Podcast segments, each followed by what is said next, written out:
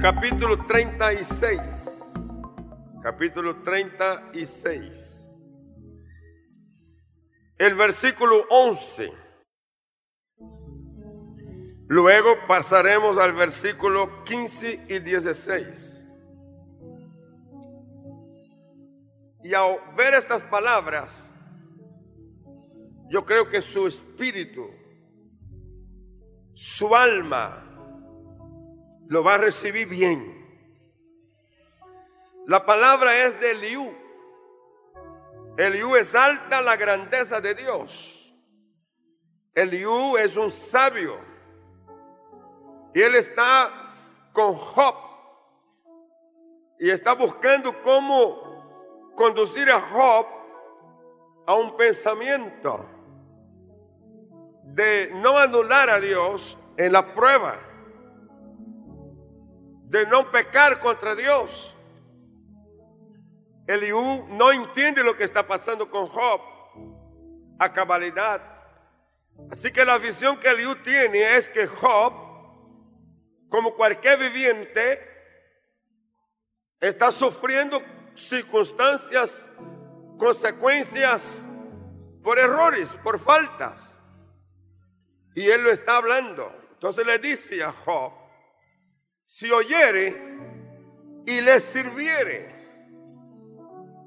acabarán sus días en bienestar y sus años en dicha. Esta es la primera frase que yo quiero tomarla, positiva, pensando que lo que Eliú está hablando a Job quedó escrito, como dice la palabra, para enseñanza. Así que esta palabra es para cualquier hombre hoy, es para cualquier mujer hoy y en cualquier momento de la vida que se encuentre frente a circunstancias que lo esté amenazando, que lo esté golpeando, que sea de prueba. Volvamos al texto. Si oyere es una apelación al verbo oír y le sirviere otra apelación al, verbo servir. Acabarán sus días en bienestar y sus años en dicha. En esta palabra Él enmarca la vida del ser. Pero en el versículo 15, Él dice, al pobre librará de su pobreza y en la aflicción despertará su oído.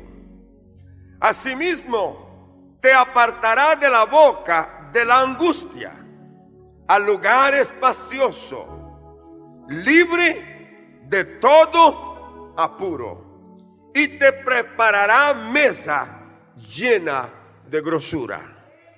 Oh, cuánto da gloria a Dios por eso. ¿Qué, qué palabra? ¿Qué consejo? ¿Sabe? Aquí él está dando otra descripción en el cual llama la atención a Job. Vamos al 15, por favor. Y está diciendo al pobre. Lo librará de su pobreza. Y en la aflicción despertará su oído. Luego en el versículo 16, asimismo te apartará de la boca de la angustia. Es decir, que hay una boca de angustia. Cuando la persona se siente atrapada, ahí entonces no solo oye, sino que también habla. Y todo el ser gira alrededor de eso que se llama angustia. El lenguaje de la persona está cargado. Pero luego dice, lo saca de ahí, lo pone en lugar espacioso. Me gusta, libre de todo apuro. Si yo soy profeta, tomando esta palabra, te digo, Dios quiere que vivas libre de todo apuro. Dios quiere que vivas libre de todo apuro. Y te preparará mesa llena de grosura. Oh, si es para Dios este aplauso, dárselo completo.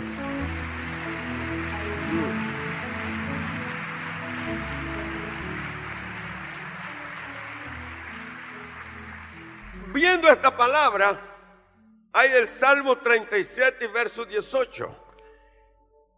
Porque aquí es Eliú hablando a Job. Pero ahora en los salmos hay una expresión extraordinaria. Salmo 37, 18. Conoce Jehová los días de los perfectos. Y la heredad de ellos, ¿cómo será? Para siempre. ¿Sabe lo que está diciendo esta palabra? Y luego él, dice, no serán avergonzados. ¿Qué cosa? ¿En qué tiempo no serán avergonzados? En el mal tiempo y en los días de hambre serán saciados. Quiero preguntar, ¿quién toma esta palabra?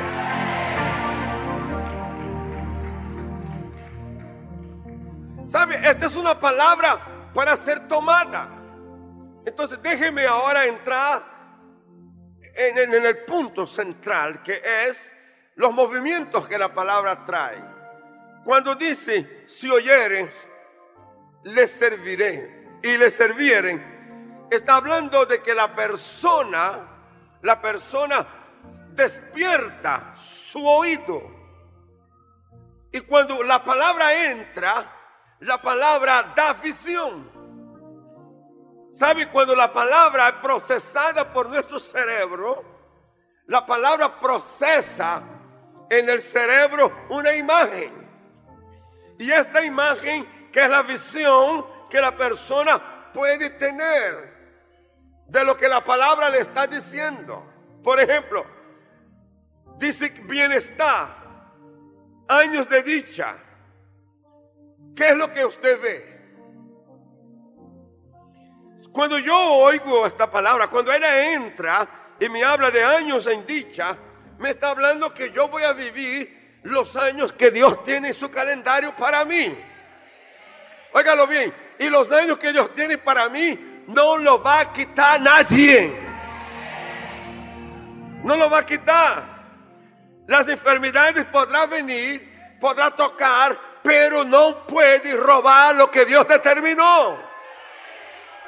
Así que yo quiero retarte a que crea que si hay una palabra que habla de años, tus años, los días que Dios te da, vivirás en dicha.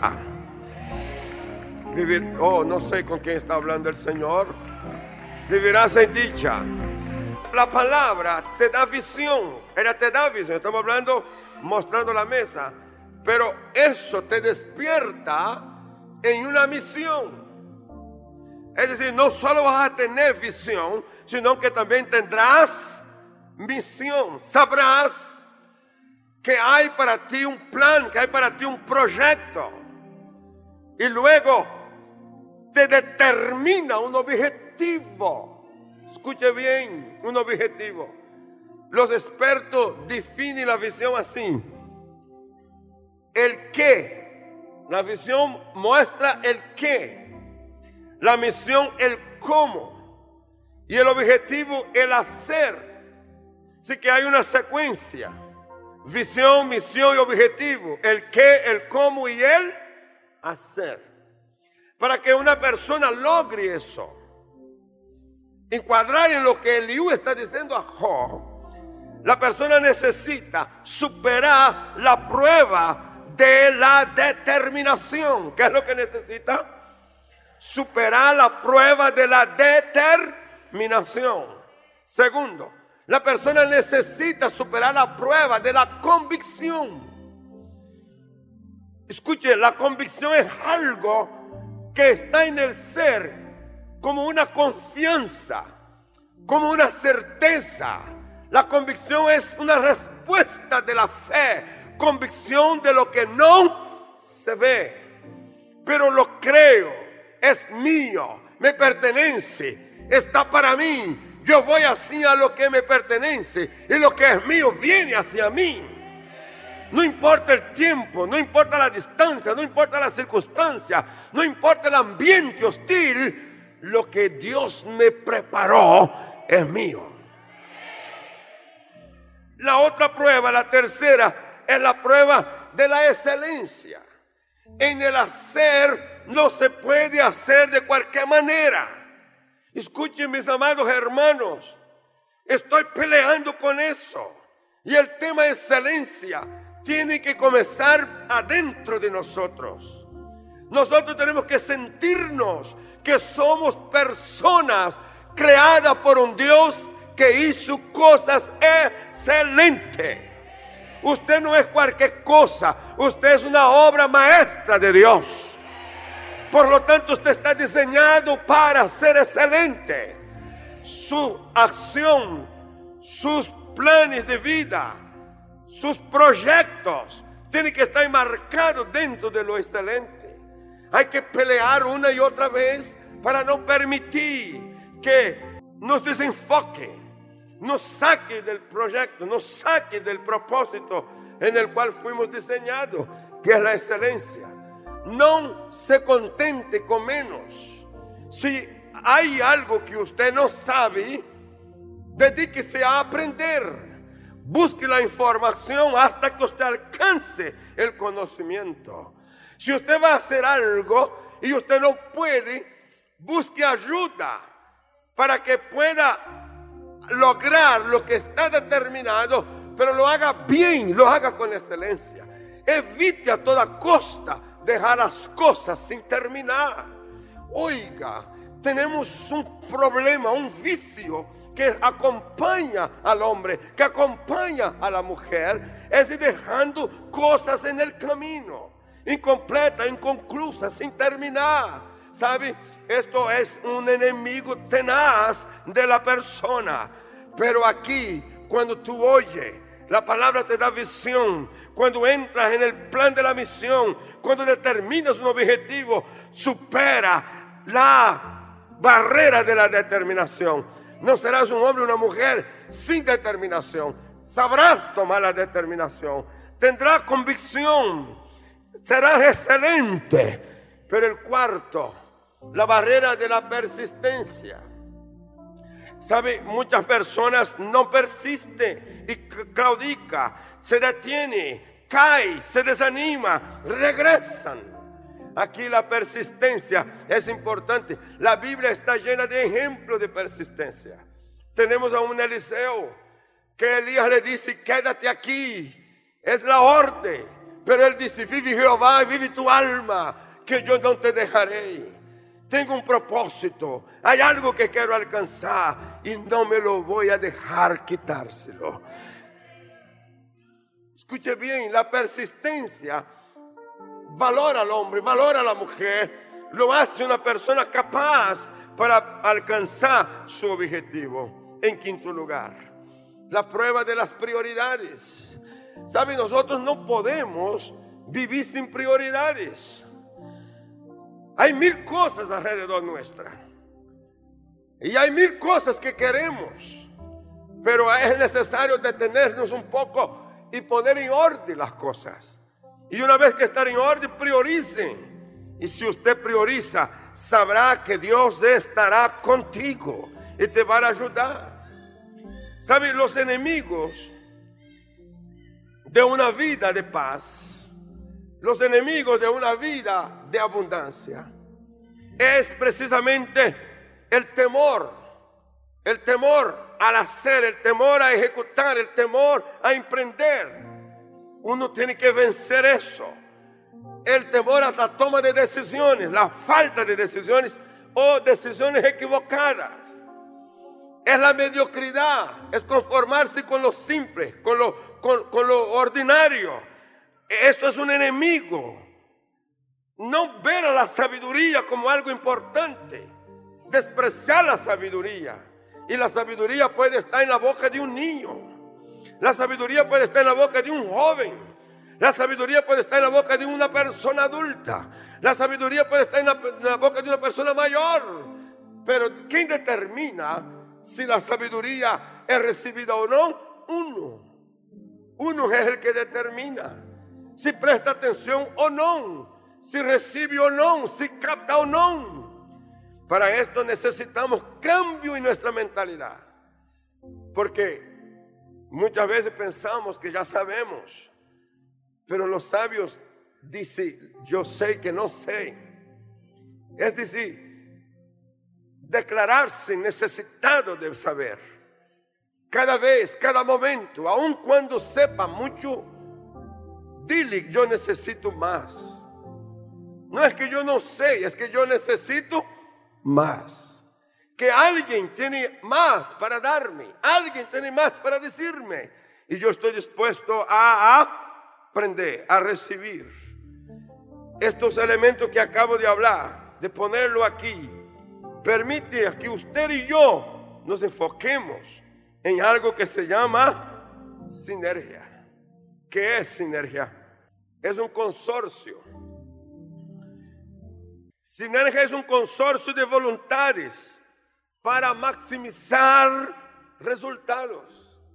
Cuando una persona, dos, tres, cuatro, en una casa, en una familia, se unen, haya la amenaza que haya, cuando estos se unen, inmediatamente está creando eso, está formando esta fuerza que se llama sinergia. Las voluntades se unen. Pongo ejemplo. Si una familia tiene cuatro personas en edad de trabajo y uno solo trabaja y uno solo provee y los cuatro consumen, estamos en desventaja. Si la prueba toca, si los problemas vienen, lo correcto es que uno no se sienta al lado por tres más sino que los tres se una a uno y formen cuatro y dejen de ser uno para ser un nosotros. Pero no un nosotros que consume, sino un nosotros que produce. E-, es estar, estar en el plan. Ahora, ¿qué pasa eso delante de Dios? Es que cuando la persona oye, cuando la persona ve, cuando la persona fija objetivo y las personas se unen creando este elo, inmediatamente los cielos se abren a su favor. Dije que los cielos se abren a su favor. Vuelvo a decir, los cielos se abren a su favor. Sinergia es el concurso activo, concentrado de varios miembros para realizar una función. Entonces todos en forma activa están listos para realizar una función una función. Entonces, esto lo que quiere decir es que dentro de una casa, dentro de una familia o dentro de una empresa, no importa eh, a dónde estén las personas, en el momento que se da este concurso, en el momento que se da esto, inmediatamente esta persona con los que lo integra va a crear una fuerza extraordinaria. ¿Sabe? Concentrando, no en uno, sino en uno nosotros. Y la palabra es nosotros. No es yo, es nosotros. Es necesario que aprendamos a hablar de forma plural y correcta. Honre a quien merece la honra. Intégrese con quien merece la honra. No lo baje, no lo anule, no lo quite. No, no, no, no prevalezca usted en detrimento de. Porque en el momento en que usted haga eso, usted rompe la sinergia, usted quiebra y usted es un protagonista, pero es un solitario. Y a los solitarios no le va bien. Es de corta duración, es de corto tiempo. La Biblia está llena de ejemplos. Cuando usted está leyendo el libro de Nehemías, usted encuentra eso. Y tantos otros libros donde aparece este, este movimiento extraordinario que estamos hablando en Isaías 54, versículos 12 y 3. Mire lo que dice en 54, versos 12 y 3. Ensancha el sitio de tu tienda y las cortinas de tus habitaciones sean extendidas. No seas escasa, alarga tus cuerdas y refuerza tus estacas. ¿De dónde parte eso? Sabe que si Dios en el, lenguaje del Liu está dispuesto a ponerme en un lugar espacioso, lo menos que yo puedo hacer es no estrecharlo. Es no reducirlo. Pero además de que Dios me ponga en un lugar espacioso, yo tengo oportunidad de seguir extendiendo. Yo tengo oportunidad de seguir ampliando. Pero eso ya no lo hará Dios. Eso solo lo hará la persona. Y si la persona está unida, estamos hablando de familia otra vez, esta unión de la familia permite que esto se dé. Ensancha el sitio de tu tienda. Diga a su hijo, ayúdame a alar mi tienda, nuestra tienda. Vamos, ayúdeme. Luego, dice, y las cortinas de tus habitaciones sean extendidas. No tienes fuerza solo, pues únete con otros, llámalos de la casa, que, que ponga la mano contigo en la cortina, que ale la cortina contigo. No, pero es que es, es débil, es que no tiene, no, no desprecie, no minimice la fuerza de otros. Crea que ahí hay fuerza. Dije que ahí hay fuerza. Vuelvo a decir, ahí hay fuerza. Vuelvo a decir, ahí hay fuerza. Provoque a que otros entren con usted en el plan para formar en nosotros. No se escasa, alarga tus cuerdas. Alar las cuerdas significa alarlas. Es, es, tener capacidades de, de tirarlas. Solo no puedo.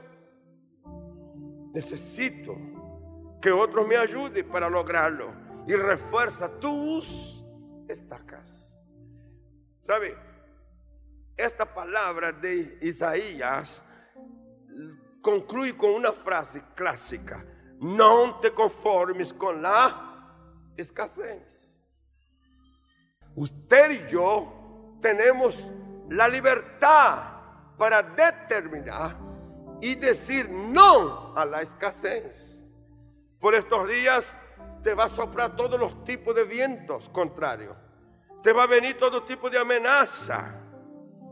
Da una mirada para ti mismo. No al temor. No a las decisiones equivocadas. No a la mediocridad. No a la negligencia. No. Identifique los motivos que está produciendo escasez. ¿Qué es lo que está produciendo? El mismo libro de Job habla de la esperanza cuando dice, si el árbol fuera cortado y se seca y sus raíces se seca, pero a percibir el agua reverdecerá y va a brotar y dará fruto. Oh, hombre, mujer, empresario, comerciante, las cosas que ha golpeado tu negocio, que ha golpeado tu empresa, lo que haya hecho daño es casos, cosas temporales. La fuerza de la productividad está en ti. Acabas de oír una palabra de nuestro pastor y misionero José Satirio dos Santos. Somos Centro Cristiano, una plataforma misionera a las naciones hace más de 40 años. Suscríbete ya a nuestro canal de YouTube Iglesia Cúcuta y no te pierdas de las bendiciones que Dios tiene para ti. Juntos podemos seguir haciendo misiones. Con tu oración y generosidad podemos llegar más lejos. Si deseas unirte, da clic en el botón donar identificado con forma de corazón. Bendiciones.